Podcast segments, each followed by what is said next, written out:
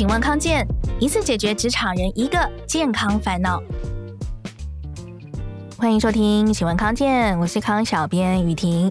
职场人的睡眠很重要哦，可是有一种睡眠呢，是你自己以为自己睡得很好，可是你旁边的人，你的枕边人可是叫苦连天呐。这种睡眠就是打呼，而且最重要的是，打呼不只是打呼，它很有可能变成睡眠呼吸中止症。睡眠呼吸中止症呢，呃，不只是睡觉睡睡突然呃惊醒哦，它甚至可能会增加心血管的风险。那么要欢迎今天的来宾来帮我们好好说一下，欢迎我们的好好医师，耳鼻喉科医师张义豪。Hello，各位听众，大家好，我是好好医师，今天来好好聊健康吧。哎呀，你怎么突然临时想到这个梗？在刚刚的电光石火之间，不到五秒的时间当中，你帮我起的梗啊？哦，从从好好好医师变成好好医师，是不是？那先跟大家讲个很有趣的数据，是我在网络上看到的，就是二零一二年的时候，有一个澳洲学者提出的，我不知道是真是假，因为网络上的那个。真假讯息很多啦，他是说在婚姻失和的因素里面，打呼竟然可以排上第三呢。嗯哼，医师你觉得呢？你自己打呼吗？我会，这这必须跟大家坦白讲，随着年纪大，你的肌肉的强度会下降，加上一些脂肪的堆积跟一些慢性疾病，打呼确实会随着年纪越来越高，比例越来越高。嗯，所以有时候是这样嘛，有时候你说四五十岁的首领夫妻。夫妻常常 就就是就是会有整间那种夫妻来看诊，老婆就就就在就带老公来看打呼嘛，就抱怨说啊，老公每每天打呼让他睡不好。就很常遇到老公马上就回呛他说：“ 你打呼也很厉害，在那里叫什么叫？我们互相吵来吵。”其实女就这个故事是想说哈，女生其实也会打呼，而且比例也不低哦。然后我们女女生如果停经之后打呼的比例会再高一些些，因为她荷尔蒙的变化。所以大概四五十岁打呼比例或多或少都有，只是大声小声。那打呼会不会就有呼吸睡眠呼吸中止症？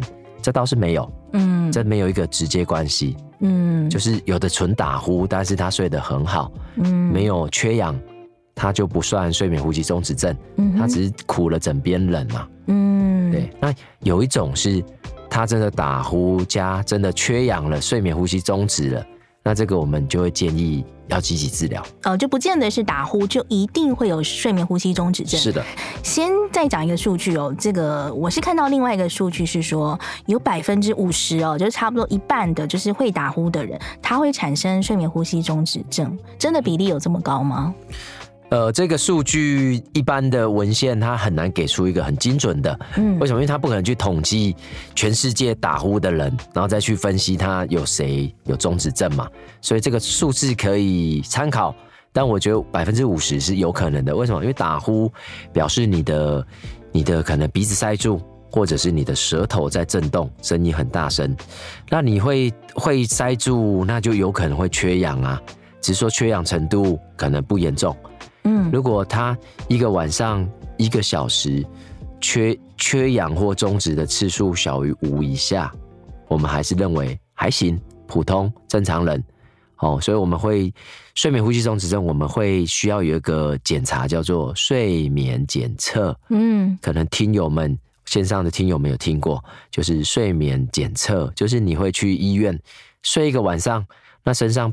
布满了一些仪器，像是侦测血氧的、侦测血压的、是测脑波的，测你一个晚上平均每一个小时会突然停止呼吸几次。当然，它的停止也有个定义啦，这这边就不深谈，因为太太过医学了。嗯、就是侦测到你有停止或者是血氧下降，如果一个晚上每个小时五次以下是正常的，五到十五是轻轻度的。十五到三十是中等程度的，三十以上就是重度做睡眠呼吸中止症。所以如果来看打呼或看睡眠呼吸中止症的民众来，我们耳鼻喉科医师除了检查他的耳鼻喉脖子的结构之外，我们会帮他排一个睡眠检测。那睡眠检测我不知道雨婷有没有听过？有，我有听过。睡眠检测很多民众听过，但真的做的人不多的原因是有几个，嗯、这个。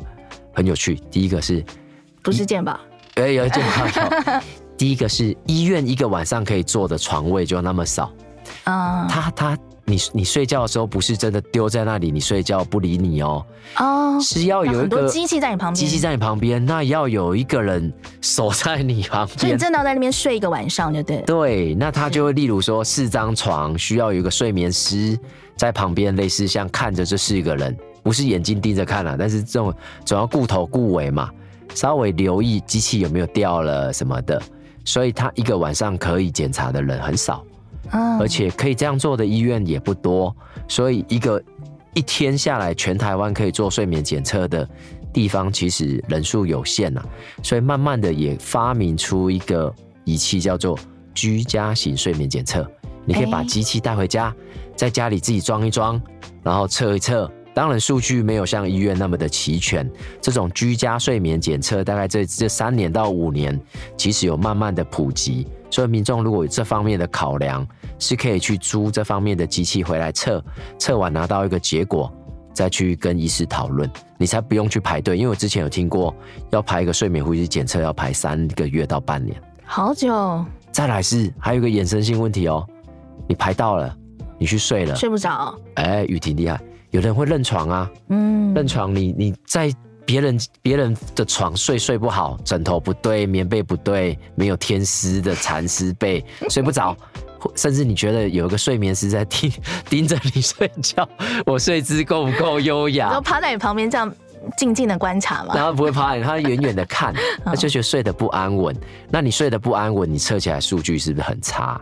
但不能给药让你睡吗？给药就影响到你的正常睡眠哦，所以要完全自然的状态下。自然的哦，所以很多时候你好不容易排到了，测起来却不是医师想要看的数据，好惨。那怎么办？再排三个月。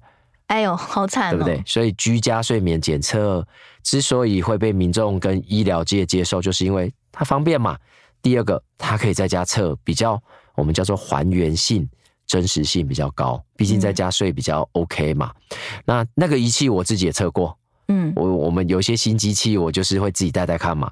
它戴在身上会虽然有点怪怪，就是它会有个勒住胸部的一个一个带子，啊，鼻子也会放一个东西，嗯、但整体而言不会影响到你睡眠太大的品质，甚至你可能第一天不习惯，那反正都带回家了嘛，那我连测三天可不可以？你就变成说你可以有重考的机会。啊，不然你好不容易排到睡眠中心，隔天就不是你，那你就没有重考的机会啊。嗯，嗯是，所以说这个机器我们是可以用租的，用租的租回家啊，那个都会消毒过，甚至有的那管路都是新的，不用担心感染的问题。嗯，那刚刚说的那种睡眠检测是一定要到大型的医学中心，对不对？对，正统标准的睡眠检测大概都要去医院，当然坊间会有类似像。睡眠检测中心以前我在台中龙总有有有训练过五年，它有一种类似像很像旅馆的睡眠检测中心，它是一个独立部门，你去就是在那边睡觉啊，床位相对舒服一点这样，嗯，那个也有，嗯，啊就不一定一定要在医院，但是同样的，不管是医学中心或者睡眠中心，这种数目都是很少的。嗯，刚刚医师还有讲到一个有趣的职业叫睡眠师，哎，这几年慢慢有比较听过，他们主要是干嘛的？睡眠师就监测、监控你睡眠的品质，嗯，那甚至更进阶的，他可能会教你怎么样睡觉会睡得比较好。哦，这个领域就就比较新呐、啊，新的领域。但我觉得需有高度需求啊，因为现在失眠的人太多了。嗯，要去哪里找睡眠师？睡眠师哦，岔题了是不是？岔题了。呃，这个我我觉得，如果你有去睡眠检测中心，相对应应该都有机会找到这方面领域的人，或 Google 嘛。或私讯我嘛？然后 请私讯好好医师。对对对，他会告诉你哪里是找到睡眠师哦。其实有些方式可能可以自我检测哦，但是我们待会再谈。先跟先跟医师聊一个这个大家最关心的了，到底有睡眠呼吸终止而猝死案例，到底比例高不高？这种比例坦白讲很少，哦极低是是？极低。我们在文献或我我在医学中心训练多年还没遇过。为什么？因为我们身体会。会自我保护啦。嗯，当你在极度缺氧的时候，身体会让你突然惊醒。这种缺氧不反而不是氧气低哦，可能是二氧化碳太高，就会让你忽然醒来，醒来急促呼吸。所以真的因为缺氧而身体反应不良而死掉猝死的比例是不高的。嗯，但是有可能所谓的间接慢性伤害，温水煮蛙啦。为什么你每天都睡不好，都慢性缺氧？因为我们都知道。睡眠呼吸中止症会让你长时间的缺氧，不管心血管或脑血管都缺氧，你有可能这样慢性伤害造成你心脏方面出问题。嗯，而心脏就是我们身体的马达嘛，嗯嗯，一个一个驱使动力来源。如果这马达突然某一天宕机了。你确实有可能猝死哦，突然死掉。嗯，哎，所以它不会直接造成猝死，但是有可能间接长时间影响而造成你某一天某个机能突然宕机就死掉。嗯，所以长期下来有可能增加我们心血管疾病的风险，就对了。铁定会增加心血管疾病。嗯，是，但直接性的猝死是不用太担心的啦。是的，还不至于到那个程度，对不对？对，日常生活中可以自己观察来自己。觉警觉说哦，我可能有睡眠呼吸中止症的情况哦。可以，我们先讲 哪一些算高风险好了。嗯，第一个就这个没办法，你改变不了。男生，男生就是比女生多。哎，为什么？男生因为身体的结构很肌肉比较粗大呀，然后舌头比较大呀，脖子相对短，因为女生大多相对瘦小嘛。嗯哼，在女生在停经以前有一些荷尔蒙的保护，有部分学者认为跟荷尔蒙也有关，所以停经之后的女生打呼几率其实是会上升的。第二个是年纪，超过四十岁以上，其实你一些慢性疾病啊，而且你肥胖通常也会伴随而来。像我快四十岁了，我的体重跟十跟五五五年前七年，我以前七十三嘛，现在大概八十一、八十二，差了快十公斤嘛。嗯，多了十公斤的脂肪在你身上，你怎么能不打呼？嗯哼，所以我的打呼非战之罪，因为我是男生，加上年纪快四十岁了。不要找借口，不要不要找 借口。好，再来继续，肥胖的人也比较容易打呼，这是一定的。所以你可以算一下自己的 BMI 哦，BMI 大于三十的，那打呼几率也会高。然后量颈颈围，我觉得这比较难了，你就自己还要去拿尺来量。不过这里可以提供个参考，是你颈围越粗的大于四十公分的，脖子越粗越容易打呼，脖子越短越容易打呼。哦，哎，这些就是因为你的呼吸道被压迫嘛。嗯，好好，这些是一些硬体上面的自我检测。我们来看一些软体方面或或外在的条。的一些现象来判判定自己是不是高风险。这第一在是容易头痛，容易头痛，长时间头痛，那你也许就是睡不好，睡眠呼吸中止症、慢性缺氧而引起的，嗯，也可以评估哦。是，那再来上班上课集中力、注意力无法集中、记忆力衰退，也应该要留意。好，下一个比较直观的，我已经睡很饱了，可是隔天早上怎么还是觉得很累？嗯，那你可能没睡好啊，睡眠品质很差呀。好，还有一个是睡觉的时候你又突然醒来，嗯哼，突然惊醒。哦，我有遇过有被自己打呼声音吓醒的，因为那打呼天摇地动嘛。哦，还有常常半夜要起来尿尿的，也是吗？也是哦。所以这一点我讲了你们就懂了。我们如果睡得很好的时候，我们身体会告诉我们自己不要那么多尿。嗯，会有个抗利尿激素会分泌，嗯、但是你睡不好，这个东西就分泌不出来，你的尿就会像白天一样多。不然你有没有发现，白天你很难八小时不尿尿？嗯，但是你睡觉却可以八小时不尿尿，就是你睡觉的时候会分泌一个抗利尿激素，让你不要做那么多尿。可是当你睡眠呼吸中止症睡得不好，身体会以为你还在白天，那尿就要正常的做。正常的做，你尿就会多，你就会半夜要一直起来尿尿。是，哎，好，这边我放慢节奏，希望大家听得懂。好，他、啊、最后一个就是你旁边的人说你打呼超大声，那你睡一睡忽然停止，那这个就是第有第三人证可以证明你可能有这个问题嘛，那就要解决啊。好，所以这些征兆或者是一些外观上的特征，或者是身体素质的特征，大家可以自我观察。那么观察到之后，下一步该怎么做呢？我们就休息一下，待会回来。休息一下，起身走一走吧。康健四月持续带大家动起来，每天健走十五分钟就能有效提升健康数值。快戴上耳机，边走边听 Podcast，吸收健康新知识，同时活化身体机能。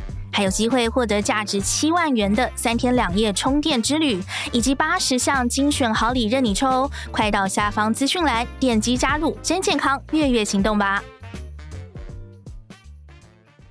好，我们回到现场，刚刚有说到说，哎，睡眠呼吸中止，可能你自己是没有感觉的哦，所以平常可以观察一些自己的身体的数值或是外观的特征，那或者说看你这个枕边人有没有跟你抱怨呢？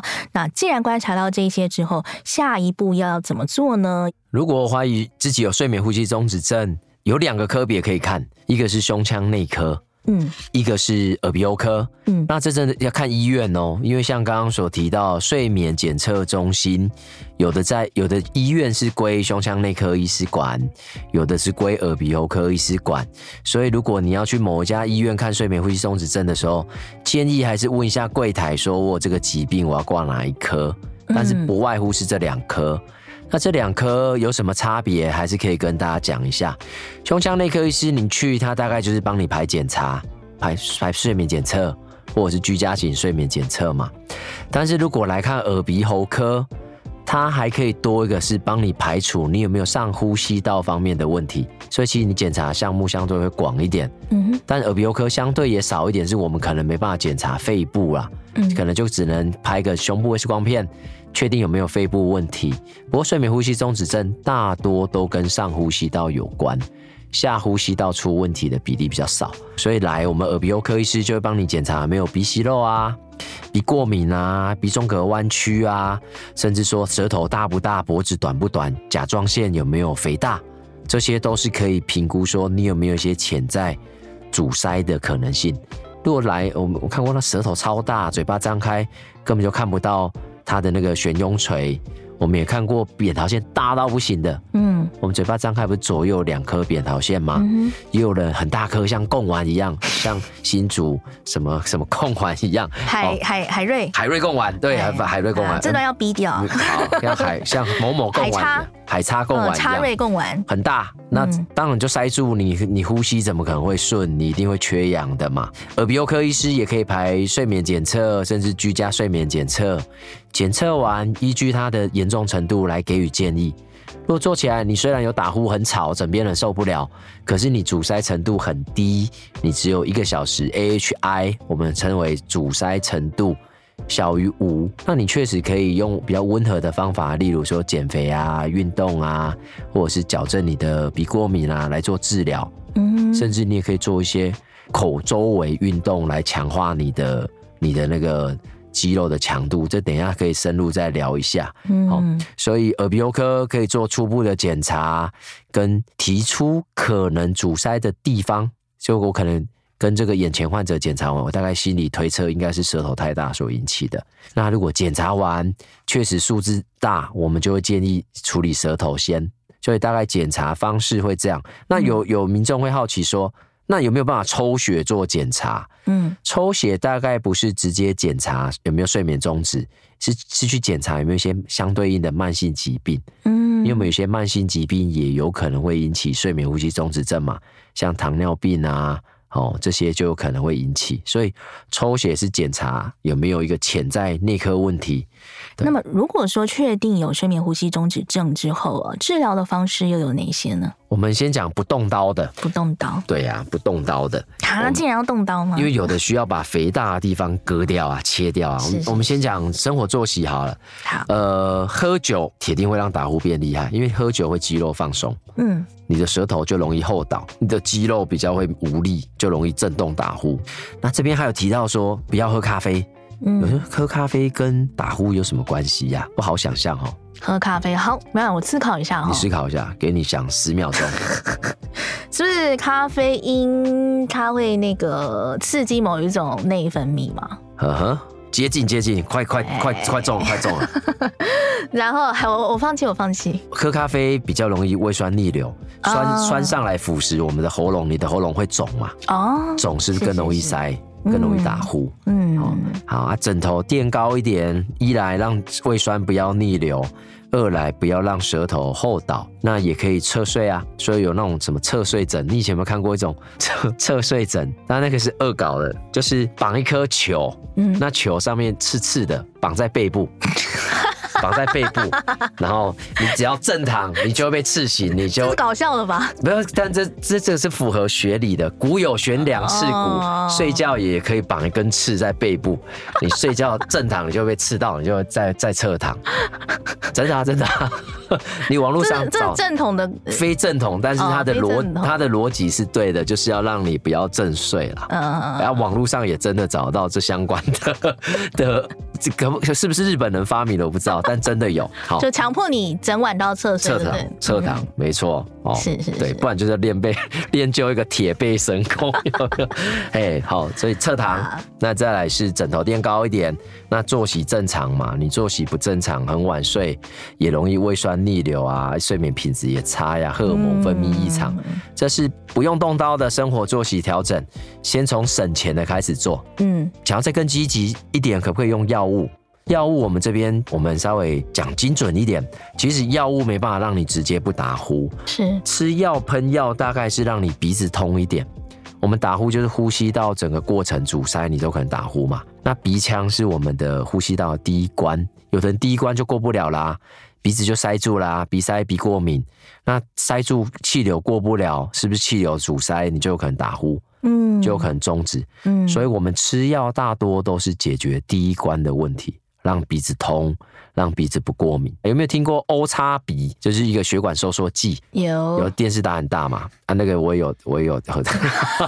好，O 叉鼻，我我有稍微介绍过这个长长，它血管收缩剂，它的功效是你喷了之后，你鼻黏膜会消肿。嗯，消肿是不是就通了？嗯，通了，你打呼、阻塞、睡眠中止症就会少一点。嗯，但要提醒这个。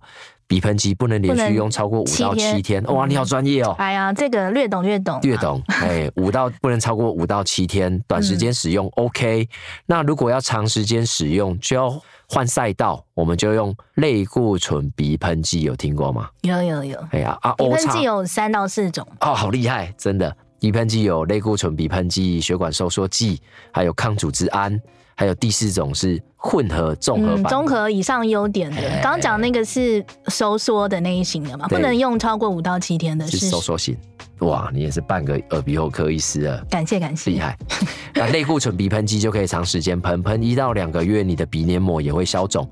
这是另外一个治疗的方式。是，还有是不是有一些可以做一些简单的小肌肉强化的小动作？是是，我都跟民众讲说，重训呐、啊，我们肌肉、胸肌、腹肌可以重训，你的口咽周围也可以重训。嗯，那怎么重训呢？我们来想象一下，这要画面感。我们打呼或者是睡眠呼吸中这，第一个部分，有的人是嘴巴合不起来。嘴巴肌肉太松，他就张口呼吸，张口呼吸，舌头就会后倒嘛。嗯、所以第一个练的可以来练嘴唇周围的口腔强度。那怎么练呢？听众们试着把舌头放在我们的嘴唇跟牙龈的中间。嘴唇跟牙龈中间，就是有点像是你卡菜渣在，哎、嗯欸，就是放在嘴唇跟牙齿的中间。嗯，哦，从我们从左上开始哈。好，这时候往上顶之后呢，我们顺时钟旋转，嗯，这会训练到两个肌肉，一个是舌头，一个是我们口周围嘴唇的这边的肌肉，这样练就可以让你的肌肉强度强一点，半夜睡觉嘴巴比较不会张口呼吸，嗯，这个一次就练五分钟，一天练五组，嗯，好，第二个是舌头往前吐，往前下吐。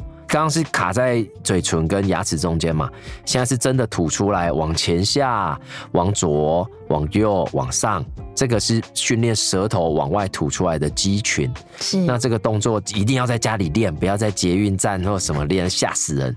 哦，哎、欸，这在家里练，但是刚刚那个弄菜渣那个还可以在外面练，没关系。可以分开做的，分开做啊。啊，还有一个。还有一个腹肌，我觉得今天就教三个就好。看完。最后一个是先拿起你的手掌，嗯，顶住你的下巴，用力顶着，顶着要稍微用力哦。那现在我们训练把嘴巴用力张开，再合起来，再张开，再合起来。雨婷，你有没有觉得你的这个下巴这边肌肉要很用力？嗯，它就可以训练你下巴这边的相对的肌群，让它强化。强化你在睡觉的时候就比较不会松松垮垮的塌陷，嗯、所以就练这三个就好了。好，这三个只要肯认真练，练一到两个月，你一定会进步的。口腔肌肉的重训就对，口腔周围的重训，嗯，而且这样练一练，有的也会啊，好嘴巴好酸哦，算了不要吃东西哈。你 你也会变瘦，变瘦就会打呼就变轻啊。懂哦，哦，连带，所以它有很多连带的，我们说加成效果，所以这个一定要练起来，让你就是干脆就懒得吃东西了，懒得吃东西，变瘦。所以你在练这个，太太觉得啊，这 这个人都那么用心的，算了算了，打呼忍耐一下好了。哦，所以还有促进感情的效果，对，离婚率会下降，加速伴侣之间的互相的理解，感情升温的一个效果，对不对？对啊，你都在那里挤眉弄眼。啊，还有人是不是可以带呼吸器呢？我们刚刚说它塞住就是气体进不去嘛，所以我们。一一一届医师就很直观，那我能不能把气灌进去？嗯，强迫气体灌进去。那如果呼吸道会塌陷，我用一个正压把它撑起来，是不是就可以让呼吸道不要塌陷，就不会缺氧？嗯，所以就有这种机器是戴在鼻子，或戴在口腔，或者是口鼻共用的。面罩它有分三种啊，嗯，有罩鼻子、罩嘴巴、罩口鼻的。罩住之后就把气体强压强灌进去你的身体里面，嗯，让你不缺氧。嗯，那这个机器呢，一开始出来蛮不舒服的，好像有个人拿着灌气的一直在跟你 跟你打气嘛，铁定不舒服的啊。嗯，那后来会改良啊，改良他发现说，我们并不是整个呼吸的过程中都缺氧，所以他多多一个侦测器，他在你稍微缺氧、气流比较不顺的时候，给你一个辅助，嗯，帮你推一把，让你气帮你补上去。哦，这是第一个改良，就是它变成是动态性的辅助，而不是强压、强灌、强买、强卖哈。第二个辅助是它多一个滤湿器，我们气体灌进去是灌久了会干，还记不记得骑脚踏车骑很久会口干舌燥？你一整个晚上有人对着你吹气，你不口干舌燥吗？嗯，所以它就在这台机器里面加了一些水汽，把水汽灌进去，然后你你在呼吸道也比较比较润湿，比较舒服。这第二的改良，第三个改良是机器的大小。我年轻在当住院医师的时候，我也看过这个正压呼吸器，吓死人啊！超很大台，你你在床旁边放一台，你根本就不要说睡觉，你太太根本就觉得你好像在急救，都怎样？我像睡在加护病房，是不是？怎么一台这么大台的机器在那里一整晚？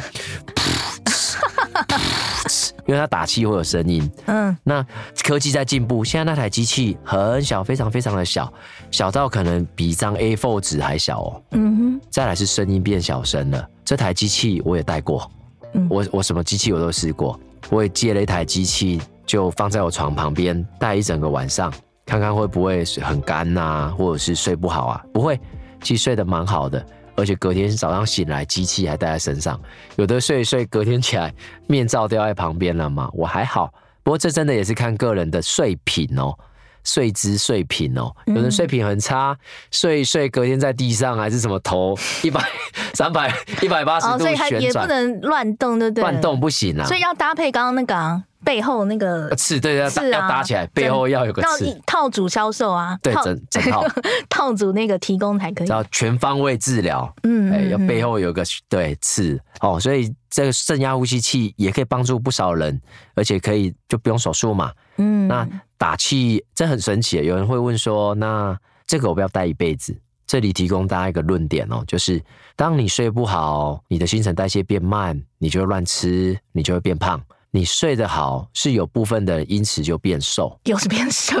真的，你你最后都回归了，回归到那个体重掌控了。对，体重掌控，一切健康的根本。嗯，最后什么样的情况下是需要手术呢？手术我们最直观的就是哪里塞、哪里肥、哪里大就对付它。所以如果鼻塞的人，我们就会去做一个鼻塞的手术。那鼻中隔弯曲，我们就把它矫正。下鼻甲很肥厚，我们就可以把它切掉，或者是做一些镭射手术，或者是无线射频手术，让它萎缩。啊、哦，所以这样听起来，手术其实它不是单一种而已，是它可能是有很多种选择。对，其中有一些是在诊所就可以做的微创型的手术，大多是落在鼻子。如果是鼻塞的，做鼻子微创手术，在诊所是可以做的哦。嗯，好的，所以可能可以大大减少大家的一些呃，比如说要消耗的心力啊，或是舟车劳顿啊，或是要耗费的心神等等哦。今天张医师跟大家聊了非常多，确实睡眠是非常重要的哦，好的睡眠才能让职场人好好的休息哦，这个养饱精神之后再战哦，不要让你的睡眠呼吸中止症找上你，也不要让你的枕边人有想要拿枕头闷死你的机会哦。如果你觉得今天内容对你有帮助的话，记得一定要给。给我们五颗星的好评哦！有任何的疑问，或者是说想要给我们一些建议，也欢迎留言给我们哦。新闻康健，下次见喽，拜拜，拜拜。